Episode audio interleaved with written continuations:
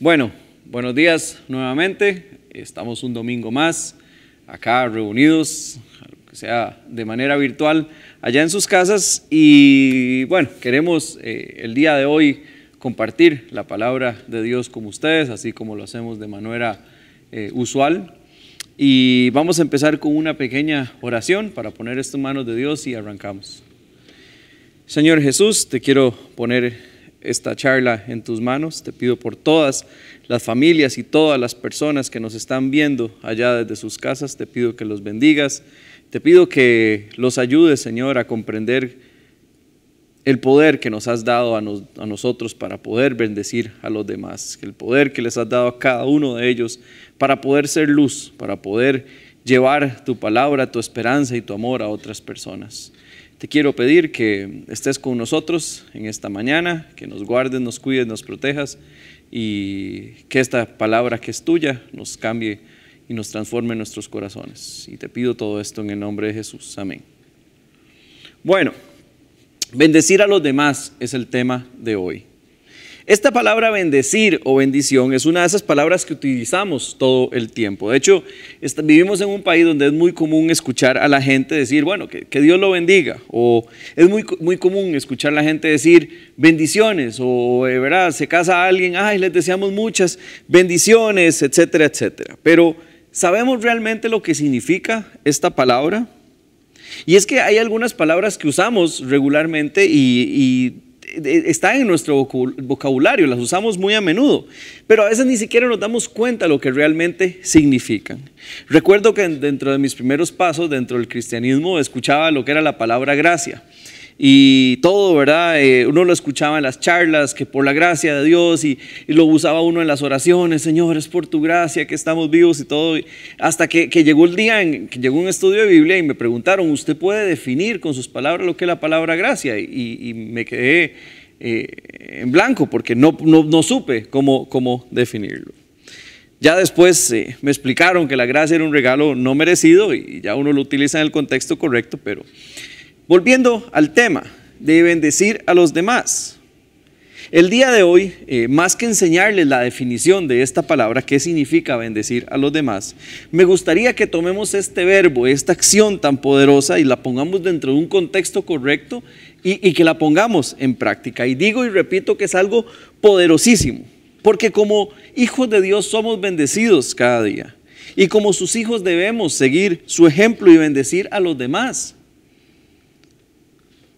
estamos dotados y capacitados para bendecir a otras personas. Y lo podemos hacer de muchas maneras. Y es lo que vamos a ver hoy.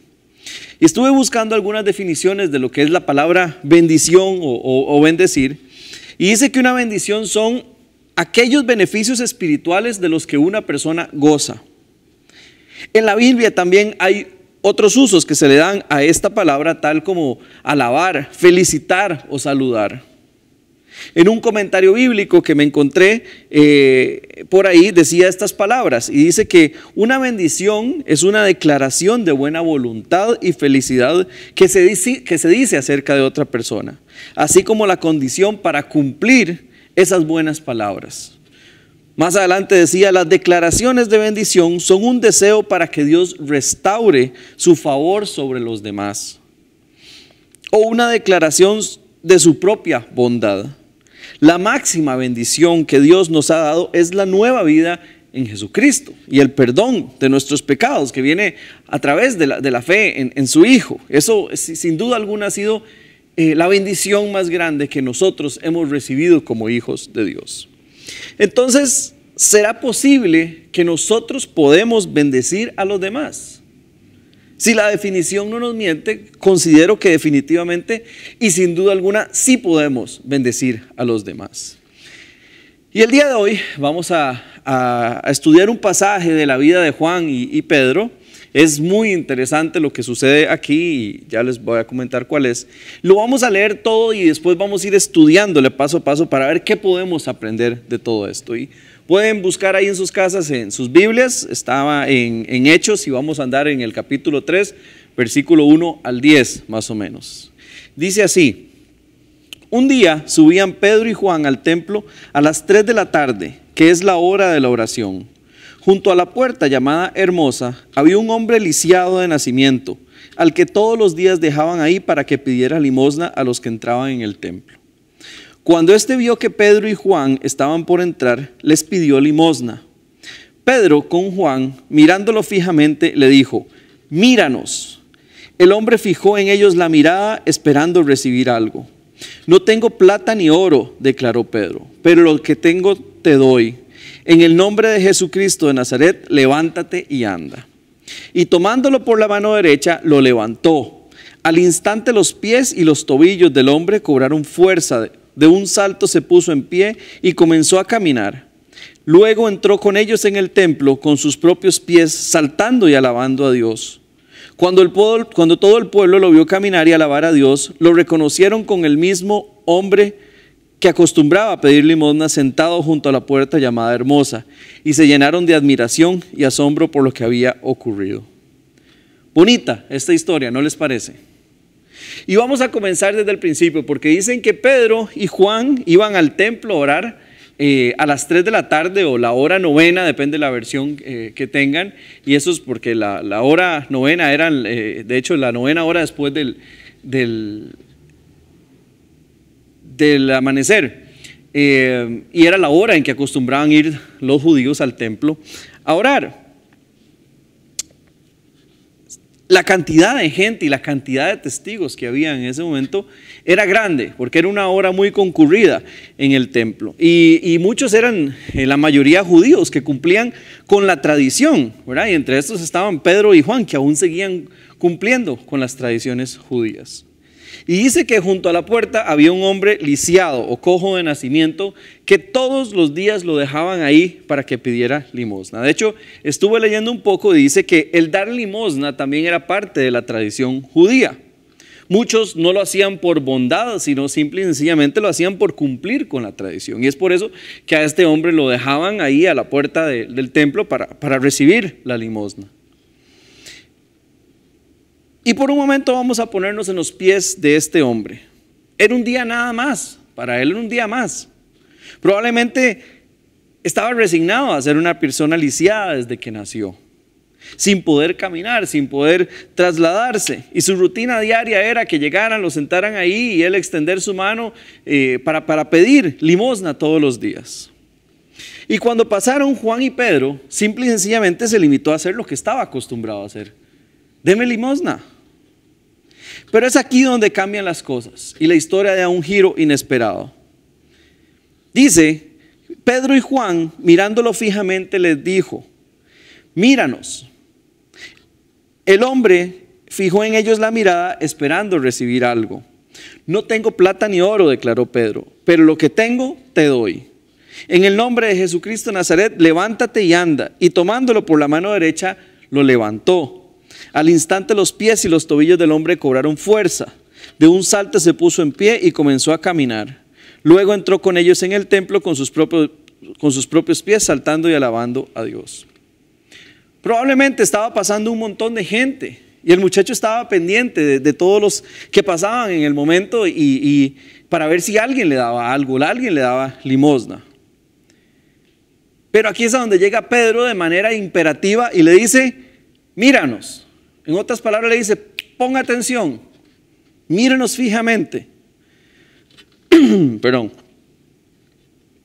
Dice que el muchacho se quedó esperando recibir algo. Probablemente su limosna, como todos los días. Pero en este caso, Pedro decidió hacer lo que aprendió de su maestro y le dice, no tengo oro ni plata, pero lo que tengo te doy. En el nombre de Jesucristo, levántate y anda. Y pongámonos nuevamente en los pies de este hombre. Probablemente puso la mano para recibir unas monedas, como todos los días. Pero a cambio de esto dice que alguien lo tomó de la mano, lo levantó y dice que de manera inmediata sus pies y sus tobillos recobraron fuerza. Y escuchaba a alguien que predicaba acerca de este mismo pasaje e involucraba la parte, la parte médica en esto. Y dice que tuvo que haber sido una sensación inexplicable para este hombre sus músculos, sus tendones, sus huesos, sus articulaciones.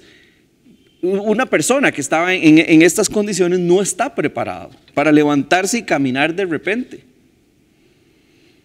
Pero aquí el milagro fue inmediato. Dice que sus pies y sus tobillos recobraron fuerza y de un solo salto se puso en pie y comenzó a caminar. Luego entró, dice que con, e, con ellos sobre sus propios pies, sobre sus propios pies, saltando y alabando a Dios. Y dice que la gente lo reconoció inmediatamente como el hombre que estaba todo el tiempo ahí eh, recibiendo limosna todos los días. Dice que se llenaron de admiración y asombro por lo que había ocurrido. Y eso es algo interesante también porque no había forma de negar lo que ahí estaba sucediendo. No era que habían puesto por, el, por ese día algún extraño o algún actor eh, para que fingiera y, y simulara que había sucedido un milagro. La gente estaba acostumbrada a ver a ese hombre ahí tirado. ¿Y qué podemos rescatar nosotros de acá? Esto que hicieron Pedro y Juan no era algo ajeno a ellos. Ya habían visto a su maestro hacer exactamente lo mismo o milagros parecidos en otras ocasiones. Y vean lo que Jesús les había dicho antes de morir. En Juan 14, 11 al 14 dice, créanme cuando les digo que yo estoy en el Padre y que el Padre está en mí. O al menos créanme por las obras mismas. Ciertamente les aseguro que el que cree en mí, las obras que yo hago también él las hará. Y aún hará, las hará mayores, porque yo vuelvo al Padre. Cualquier cosa que ustedes pidan en mi nombre, yo lo haré. Así será glorificado el Padre en el Hijo. Lo que pidan en mi nombre, yo lo haré. Y el texto no nos lo dice, pero me gusta imaginarme a Pedro diciéndole a Juan, este es el momento. Jesús nos dijo que íbamos a hacer lo mismo que él hacía y aún cosas mayores. Y efectivamente se la creen y le dicen en el nombre de Jesús de Nazaret, levántese y camine. Lo hacen en un, público, en un lugar público rodeado de gente que probablemente estaba yendo al templo, algunos probablemente de corazón a buscar a Dios, otros tal vez por costumbre o por tradición. Pero me imagino que fue una oportunidad única e increíble para que el nombre de Dios fuera glorificado. Y de hecho Pedro lo aclara más adelante. Dice, si seguimos leyendo el texto, Pedro les dice, ¿de qué se asombran? Esto no lo hicimos nosotros. En Hechos 3:16 dice, por la fe en el nombre de Jesús, Él ha restablecido a este hombre a que ustedes ven y conocen. Esta fe que viene por medio de Jesús lo ha sanado por completo, como les consta a ustedes.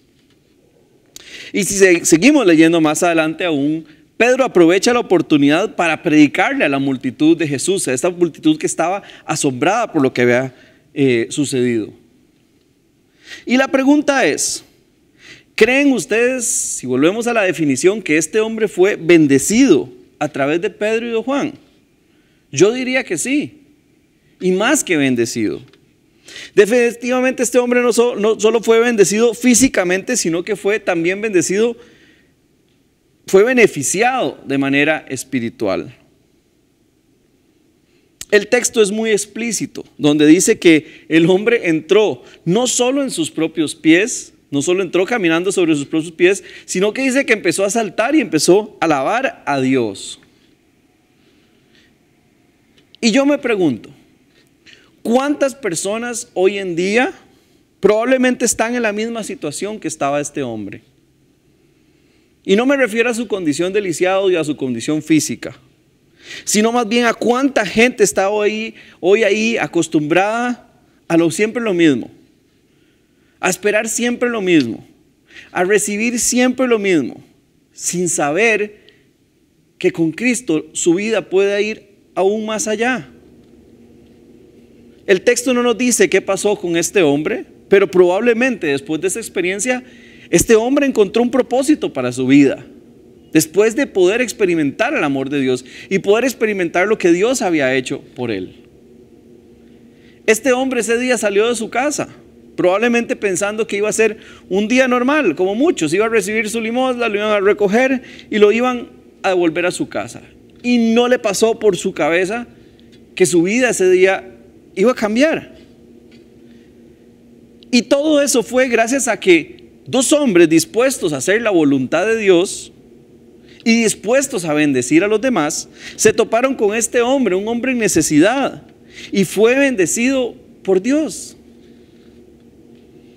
¿Cuánta gente tenemos a nuestro alrededor con necesidad emocional, con necesidades físicas y espirituales? Y nosotros que también estamos capacitados para bendecir a otros, no lo hacemos. Yo mismo podría ponerme de ejemplo eh, cuando empecé en mis caminos de conocer a Cristo. Yo vivía en mi vida de rutina, esperando siempre lo mismo, nada más viviendo y, podríamos decir de alguna forma recibiendo limosna todos los días.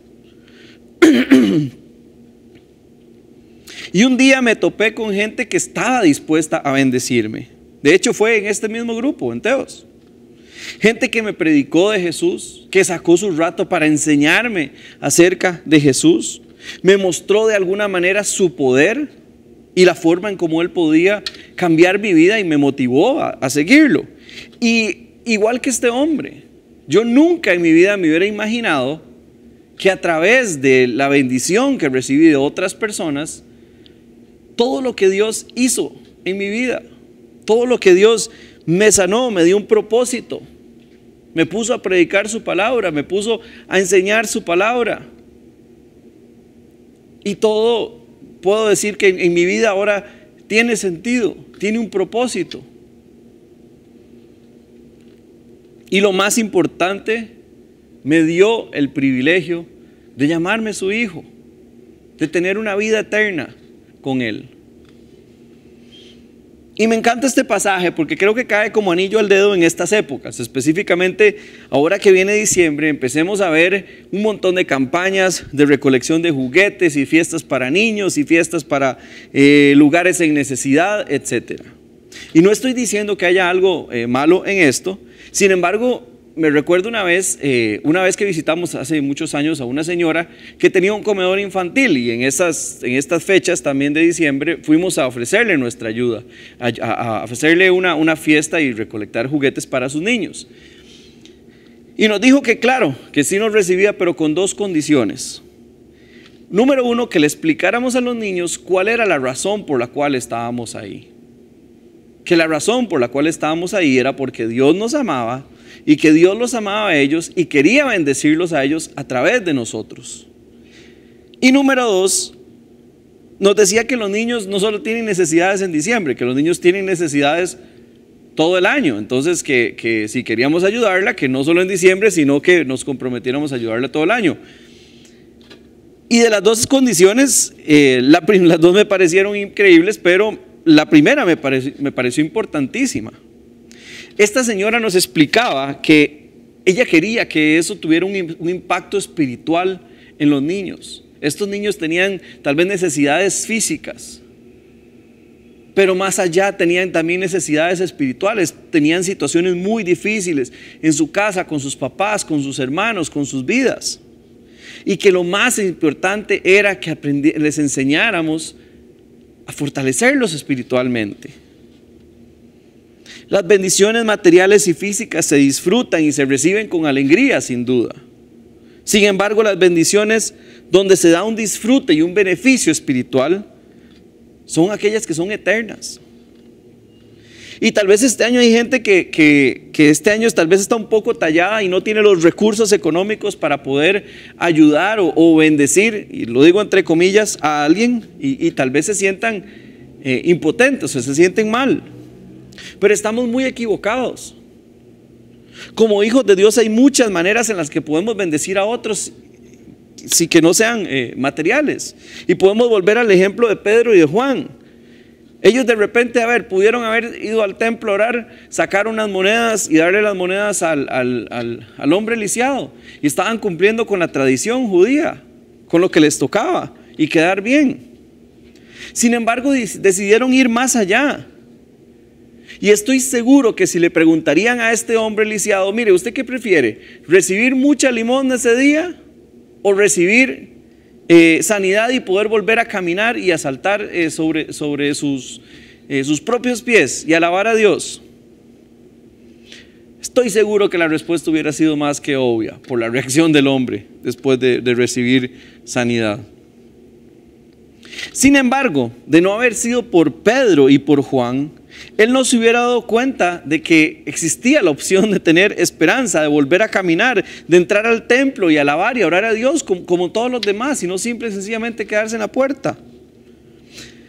Piense cuánta gente hay ahí afuera, cerca suyo, que usted conoce, que tal vez con un poco de disposición y obediencia nuestra, podrían ser bendecidos también, sin necesidad de sacarse un 5 de la bolsa. Y no estoy fomentando el ser avaro, no me, no me malinterpreten. Recordemos que los recursos que Dios nos da y si nos ha dado recursos y tenemos recursos disponibles, debemos utilizarlos para, para, bendecir a los demás con un propósito eterno, no solo eh, sacar la plata y, y dárselos, ya eso creo que quedó claro. Pero podemos bendecir a otras personas también orando por ellos. Podemos llamar a alguien que sabemos que se siente solo o hacerle tal vez una visita virtual o visita física, respetando la burbuja si se lo permite. Creo que cada uno de nosotros, si abrimos los ojos un poco mejor, podemos ver a nuestro alrededor la necesidad que hay de las personas de, de ser bendecidas y sentir el poder de Dios en sus vidas. Vean a Pedro y a Juan. Probablemente no andaban un 5 en la bolsa, pero estaban dispuestos a bendecir a ese hombre en el nombre de Jesús. ¿Y qué más importante? Aparte de todas estas cosas que podemos bendecir a, otras personas, que contarles acerca de Jesús, que hablarles acerca de su amor y poder dejarles que disfruten también del regalo de la vida eterna. Hace algún tiempo también estábamos empezando en los caminos de Dios y teníamos unos amigos que vivían allá en Jacó.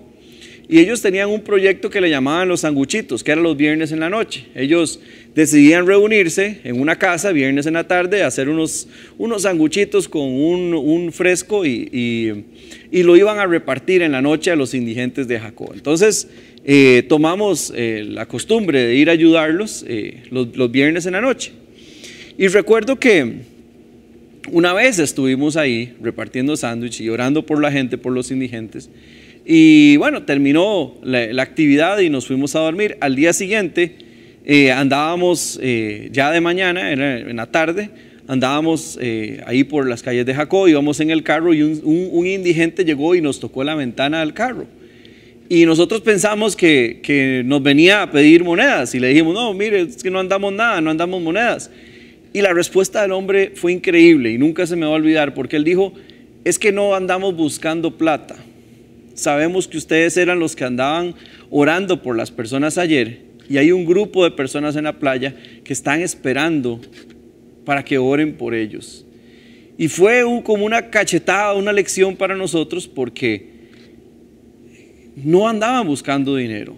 Simple y sencillamente ellos la noche anterior habían experimentado el poder y el amor de Dios a través de una simple oración, un simple sanguchito con un fresco. Y nos pidieron que fueran por ellos a orar a la playa y llegamos y había un montón eh, en un círculo y Dios nos dio la oportunidad de bendecirlos y orar por ellos.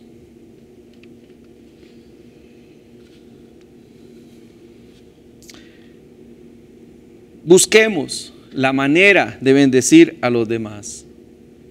Hay muchas formas.